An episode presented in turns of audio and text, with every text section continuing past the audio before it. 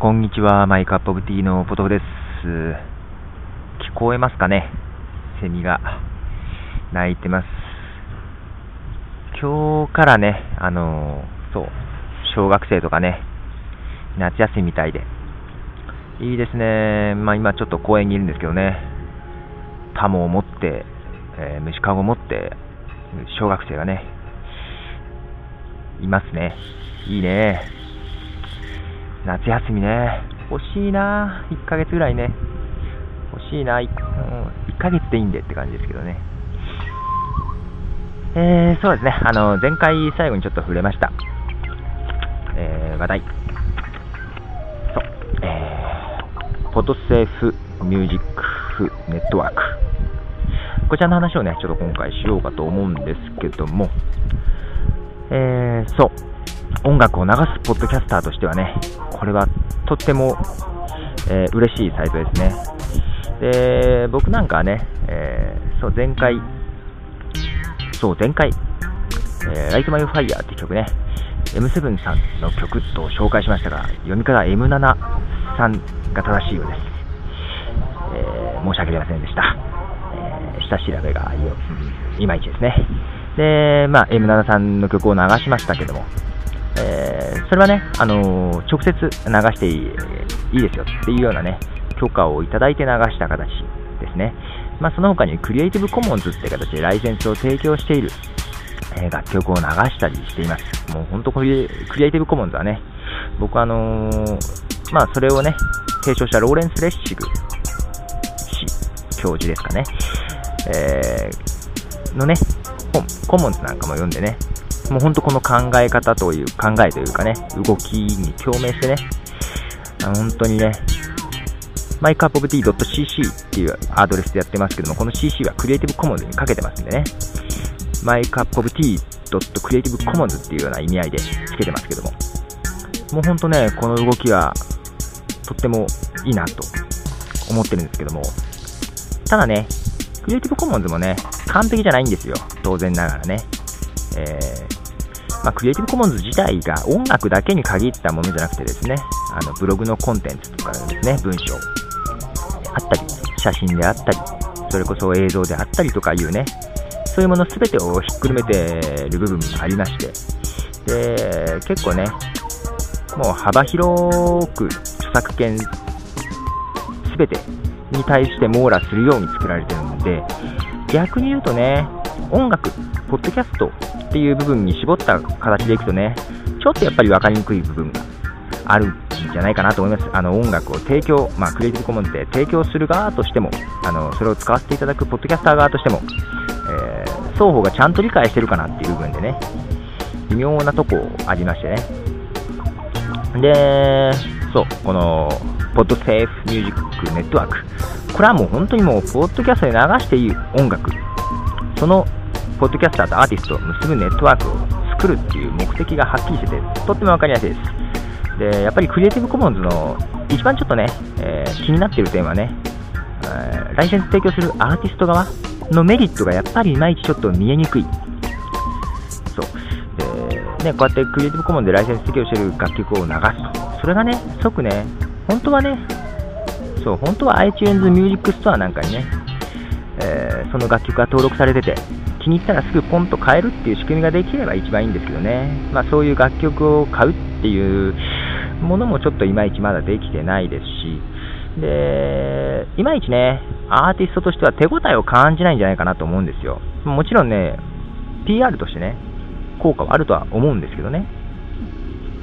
今までだったら聞いてもらえないようなところにも聞いてもらえるかもしれない、認知度上げれるかもしれないっていう部分でメリットは十分にあるとは思うんですけども、ただ、実際の手応えを感じないっていうね、ところがちょっと気になってたんですけども、そう、この、ポッドセーフミュージックネットワークでね、はね、あの、ポッドキャストで使ったらね、それを使ったよっていうのをね、簡単にアーティストに伝えることができるっていう仕組みがあるんですよね。ですんで、まだね、で、アフィリエイトリンクっていうなんかものもあって、ちょっといまいち僕使い方わかんないんで、また分かったら、あの、その辺は使っていきたいなと思うんですけども、まあ、それで利益が還元できればいいですけども、まあ、そこまではまだいかなくてもね、あの楽曲流しましたよって伝えることができる。まあ、ですのでね、あの楽曲流していいですかって許可取るのも面倒ですね。その辺の手間も省かせてくれるし、使いましたよって伝えることも手間なくできる。ほんとワンクリックでできるっていう部分がね、とってもいいですね。アーティストとしても手応えは感じるでしょうし、まあ、直接的なまだ利益にはつながらなくても、あ、こういうとこで流してもらったんだっていうのが分かりやすいっていうところでね、もう非常にいいんじゃないかなと。まあ、まだね、ちょっとインターフェース的に、ちょっと使いづらい部分も、ちょこっと気になるところあるんですけど、まあ、それでもやっぱりこういう仕組みは素晴らしいなと思います。で、僕も早速ね、えー、ポッドキャスターとして登録をしていまして、で、流す曲をいろいろ選曲してね、自分のプレイリストに入れておける。まあ、この辺はガレージバンド .com と似てる感じもありますけども、自分でのプレイリストにですね、登録しておいて、どの曲を使ったかっていうのも分かりますし、えー、アーティストに使ったよって伝えることもしやすいしっていうことでね、ポッドキャスターにとってはメリットの多いサイトじゃないかなと思います。で、そうですね。そう。で、どの曲流そうかなっていろいろ聞いててね、お、この曲いいじゃんと思ってね、その曲のアーティストのページ飛んだらね、あのー、僕がいつも聞いてるインフレームキャスティングっていう出ててね、あ、そうかそうか。今朝聞いたばっかじゃんと思ってね、インフレームキャスティングで流れた曲ね、それをね、プレイリストに入れるとこでしたけど、まあ、そういう形でね、あのー、そう、そのアーティストからですね、えー、そのアーティストの曲をかけたポッドキャストを探すこともできるって感じでね、いろいろポッドキャスト自分のね、気に入りそうな音楽ポッドキャストを見つけるっていうのにもいいんじゃないかなと思いますね。で、まあ今日はそんな感じで、えー、実はですね、それに登録したらですね、あのアーティストから気に入ったら流してくれっていうのがね、メールがね、あの、来てるんですよ。もうすでに3通ぐらい来たのかなそのうちのね、あの、1曲、一番最初に、あの、メールをいただいた方のね、曲をね、最後に流して今日は終わりたいなと思います。そう。で、この、コードセーフミュージックネットワークの曲を流すときはね、なんかそのアドレスとかを、あの、言ってくれっていうのが条件がありましたんで、言いますと、えー、そう、えー、ポドセーフミュージックネットワーク、アドレスがですね、music.podshow.com です。まあ、ぜひね、あの音楽に興味がある方、えー、音楽を流すポッドキャスターの方、えー、アーティストの方、ぜひぜひ一度訪れてみていただきたいと思います。でですね、最後に流しますのは、えー、メールで、気に入ったら、えー、使ってくれていただいた曲なんですけども、2曲ね、紹介いただいたうちの1曲流したいと思いますけども、気に入ったところがすんごいかっこいいです。えー、あのー、とってもね、ジャジーなところもあって、ほんとスムーズな曲ですね。あのー、いいです。むっちゃかっこいいですわ。あの、その曲はですね、え、DJ Come of Age で、え、スモールカフェという曲を流してお別れしたいと思います。では、えー、ポトフでした。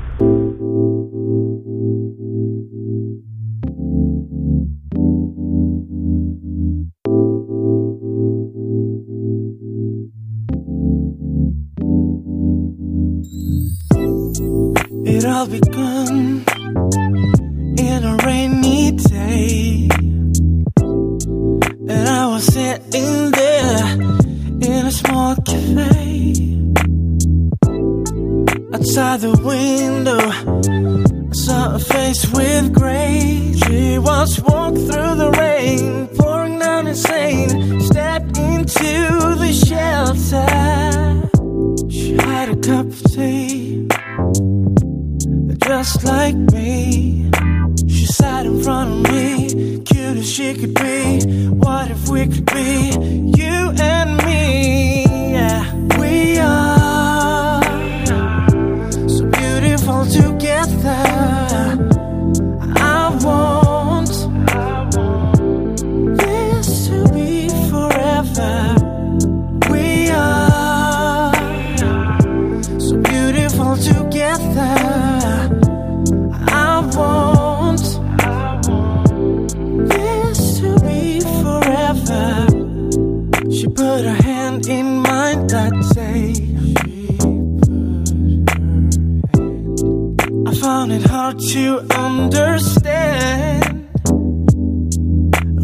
smile, I started thinking,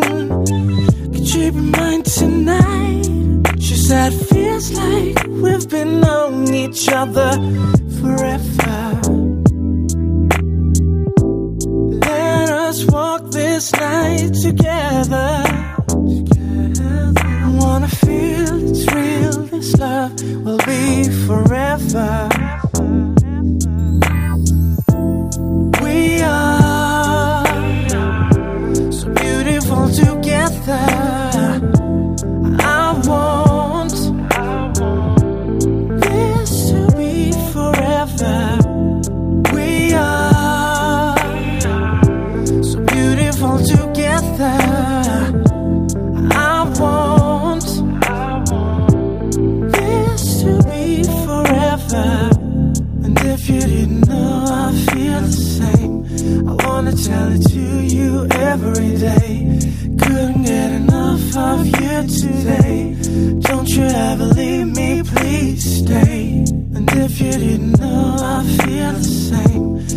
wanna tell it to you every day.